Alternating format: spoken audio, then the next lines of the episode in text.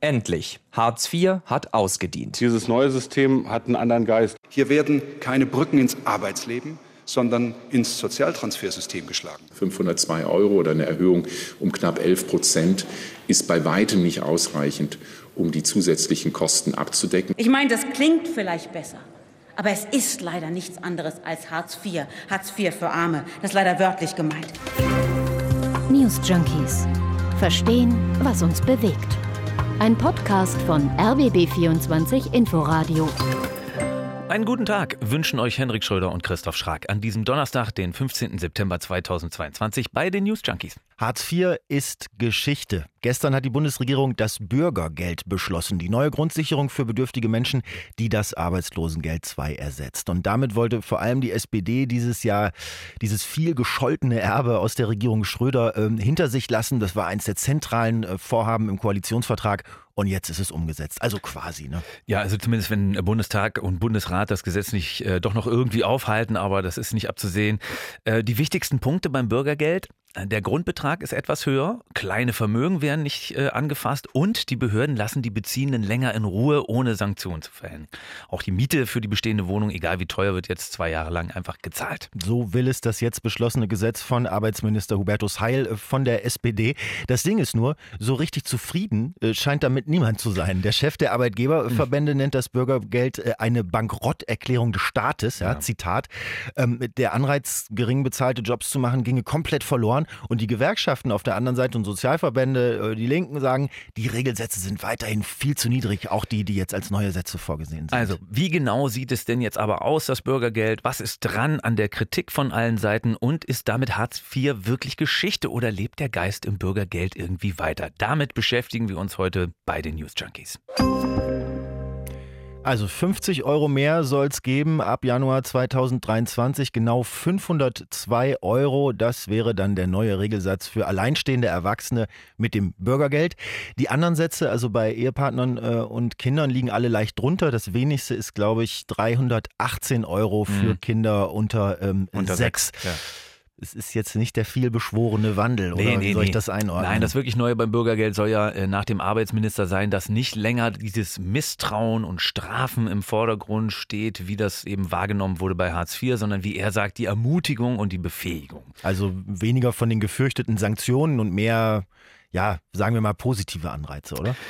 Also ein halbes Jahr lang gibt es praktisch keine Sanktionen. Vor allem nicht für abgelehnte Jobs. Und dafür konntest du bisher äh, direkt mit 30 Prozent Kürzung gegängelt werden. Und auch ähm, diese Sache mit den versäumten Terminen, wenn du da irgendwie beim Jobcenter einen Termin hattest und nicht gekommen bist, das wird lockerer. Da war es ja so, wenn du da nicht aufgetaucht bist, da konnten dir die Bezüge dann um 10 Prozent gekürzt werden. Das geht wohl immer noch, aber soll nur noch für die chronischen Nichtkomma mhm. gelten. Das hatten ja Studien auch ergeben, würde ich nachher gerne noch ein bisschen genauer drüber reden, dass diese Sanktionen äh, ja vor allem Menschen treffen, die nur einen niedrigen oder gar keinen Schulabschluss haben, weil die die Kapazitäten und das Know-how nicht haben, wie meinetwegen Akademikerinnen und Akademiker, sich gegen diese Maßnahmen zu wehren oder sie zu verhindern. Ja, ne? also, ja. und diese Sanktionen sind aber eben nicht weg. Also das war dem Arbeitsminister auf der anderen Seite dann auch wieder wichtig zu betonen, äh, dass nach den sechs Monaten äh, die wieder losgehen können. Dazu kommt aber eine andere Schonfrist, die ist auch mit beim Bürgergeld dabei, mhm. ähm, nämlich die für deine Wohnung. Also bisher war es ja so beim Hartz IV, äh, wenn das Jobcenter jetzt äh, mit dem Lineal kommt und dann feststellt, dass deine alte Bleibe da eigentlich ein bisschen überdimensioniert ist für deine neuen joblosen Verhältnisse, mhm. dann konntest du ja dazu, sagen wir mal, bewegt werden, dir was Billigeres suchen. Und das war ja ziemlich brutal für viele Menschen. Und dieses Lineal, das wird jetzt erst nach zwei Jahren angelegt. Mhm. Zwei Jahre lang wirst du in mhm. Ruhe gelassen. Das ist die Schonfrist. Und genauso ist es auch beim, beim Vermögen. Naja, beim Vermögen gibt es ja jetzt die Schongrenze von 60.000, meine ich, ne, maximal. 60.000 Euro, die darfst du haben und behalten, auch wenn du Bürgergeld beziehst. Aber auch nur zwei Jahre lang. Und danach wird auch da hingeguckt.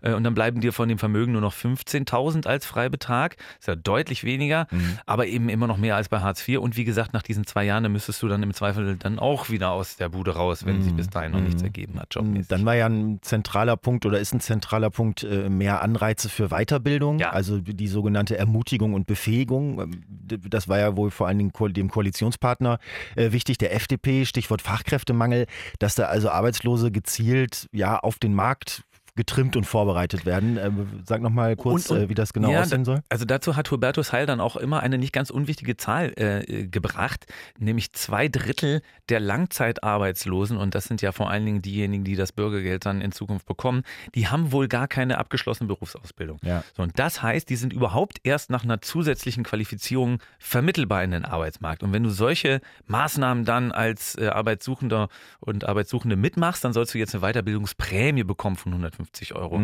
Also das ist dieser Anreiz. Ne? Und die Weiterbildung hat auch Vorrang. Das ist dann wieder ein, äh, in, in Richtung Jobcenter. Also äh, wenn sie die Jobschancen verbessert, diese Weiterbildung, dann sollst du die machen, statt einfach einen Job anzunehmen. Äh, Und überhaupt soll das Jobcenter auch besser zuhören und danach gehen, äh, wo, was du eigentlich willst. Ja.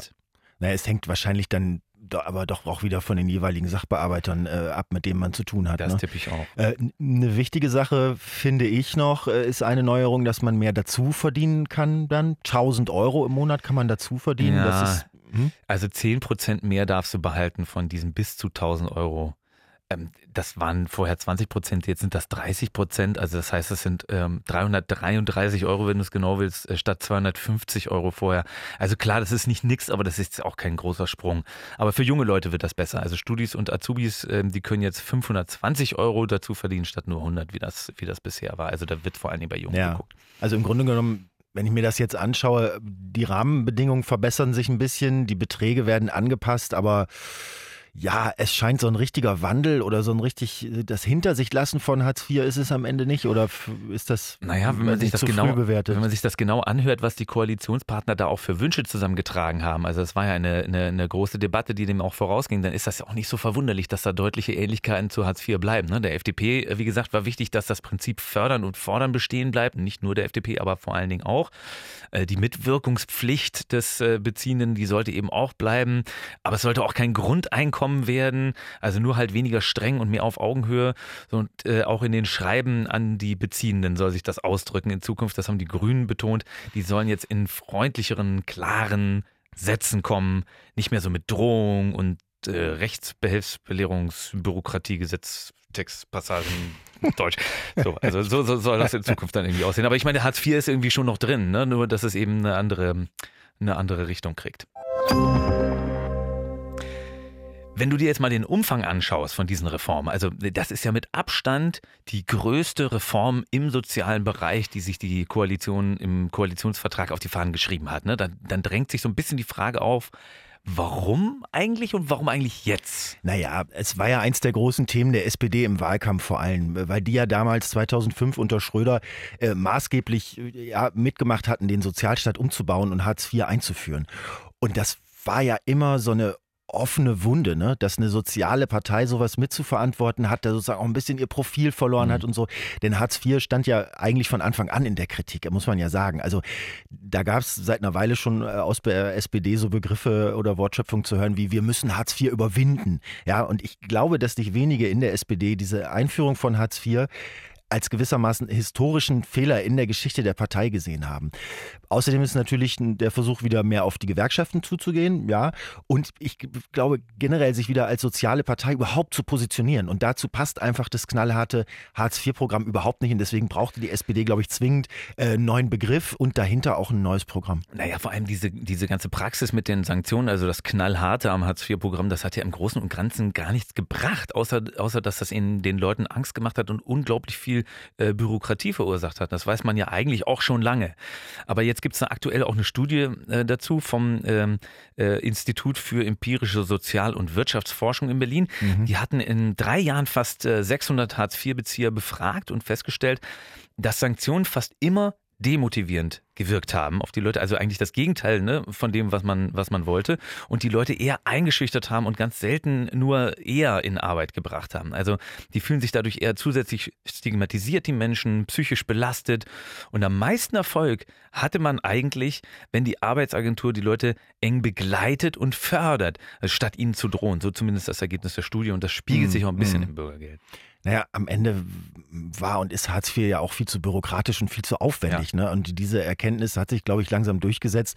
Und die Idee hinter dem Bürgergeld ist ja eigentlich schlüssig, weil die Leute, die in dem Amt arbeiten, sollen mehr Zeit haben, sich um Vermittlung zu kümmern, wenn sie nicht mehr damit beschäftigt sind, nach Gründen für Leistungskürzungen zu suchen und da ellenlange Briefe zu schreiben und diese Kürzung äh, zu begründen. Und ähm, du hast ja es ja vorhin schon scherzhaft so ein bisschen ausgeführt, mhm. wer schon mal so ein Schreiben vom Hartz-IV-Amt in den, in, den, in den Händen äh, gehalten hatte. Also das war ja teilweise schon absurd, mit was für komplexen Rechtsverweisen da argumentiert oder gedroht wurde, in welchem Ton das oft geschrieben wurde. Das soll sich alles ändern.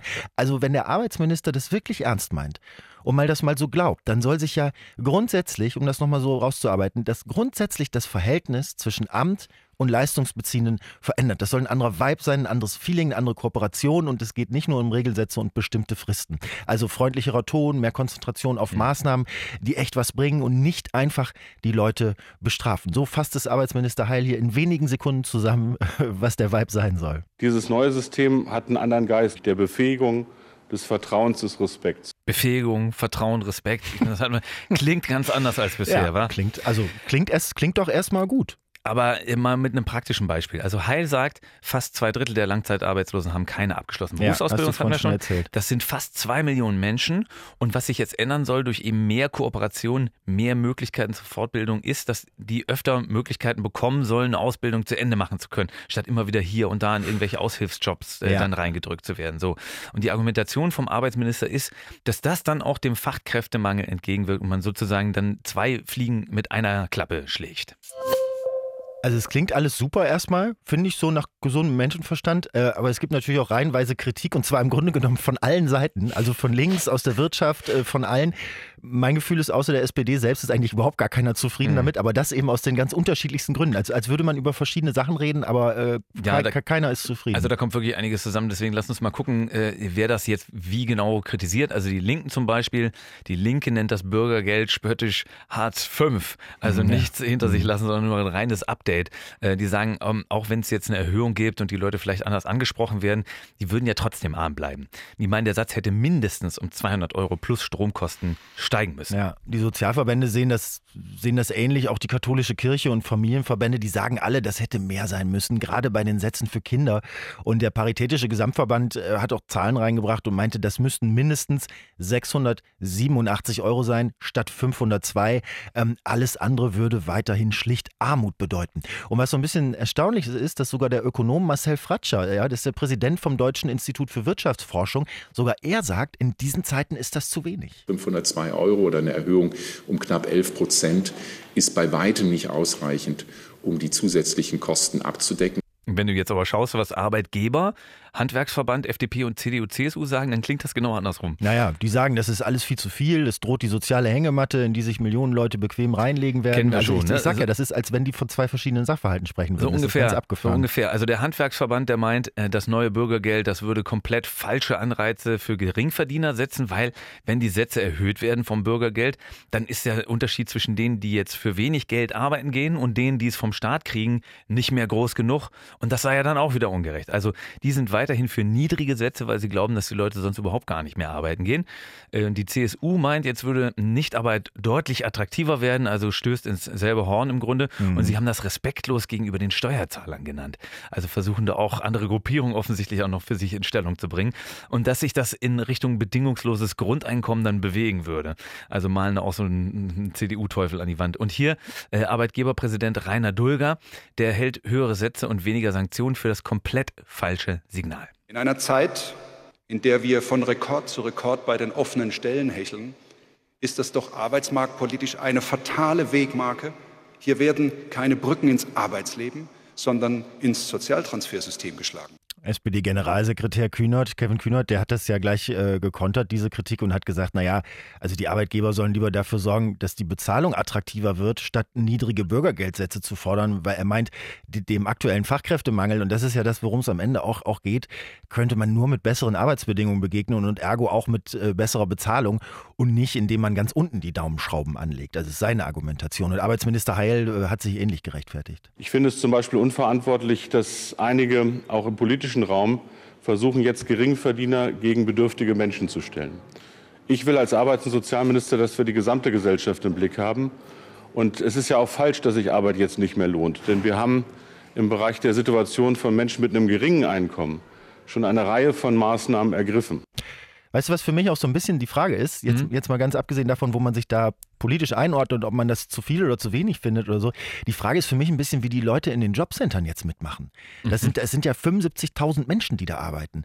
Und die haben jetzt jahrelang böse Drohbriefe geschrieben, mit Sanktionen gedroht. Die haben sich, also ohne dass ich da jetzt jemand persönlich angreifen will. Ja, die haben nicht nur das gemacht, aber so vom System her ja nicht kooperativ verhalten oft, sondern eher Druck gemacht. Und mhm. das sollten sie auch. Das war ja auch politisch so gewünscht. So sollte diese Institution eben mit fördern und fordern äh, Druck machen. Ja, ne? und jetzt und soll sich das alles wandeln und umdrehen und, und ein ganz anderer Ton und Geist irgendwie werden. Ne? Und die das ja. müssen ihre komplette Arbeitsweise mhm. im Grunde genommen ändern. Und nicht, dass ich das den einzelnen Menschen nicht zutraue oder denen Böses unterstelle, aber das wird schon eine Weile dauern, äh, bis, bis man da so einen neuen Geist äh, implementiert hat, oder? Ja, und das wird eben der Wandel sein, äh, der dann ähm, Bürgergeld von Hartz IV tatsächlich auch absetzen könnte. Aber ob das so passiert, das müssen wir dann sehen. Bis zum Januar hätte das Jobcenter Zeit jetzt erstmal dafür, äh, sich da umzustellen und darauf vorzubereiten. Dann soll nämlich das neue Bürgergeld kommen. So, jetzt seid ihr an der Reihe. Was denkt ihr denn? Ist das eine super Idee mit dem Bürgergeld? Viel zu wenig? Oder wirklich so eine Art soziale Hängematte, die aus dem Bürgergeld spricht? Schreibt uns das doch gerne eure Meinung an newsjunkies.rbb24inforadio.de und wenn euch die Folge gefallen hat, dann äh, abonniert uns doch. Das könnt ihr zum Beispiel in der ARD Audiothek machen, wo ihr diesen Podcast natürlich findet. Vielen Dank für eure Aufmerksamkeit und tschüss bis morgen, sagt Hendrik Schröder. Und bis morgen sagt auch Christoph Schrag. Tschüss. News Junkies. Verstehen, was uns bewegt. Ein Podcast von RBB24 Inforadio. Wir lieben das Warum.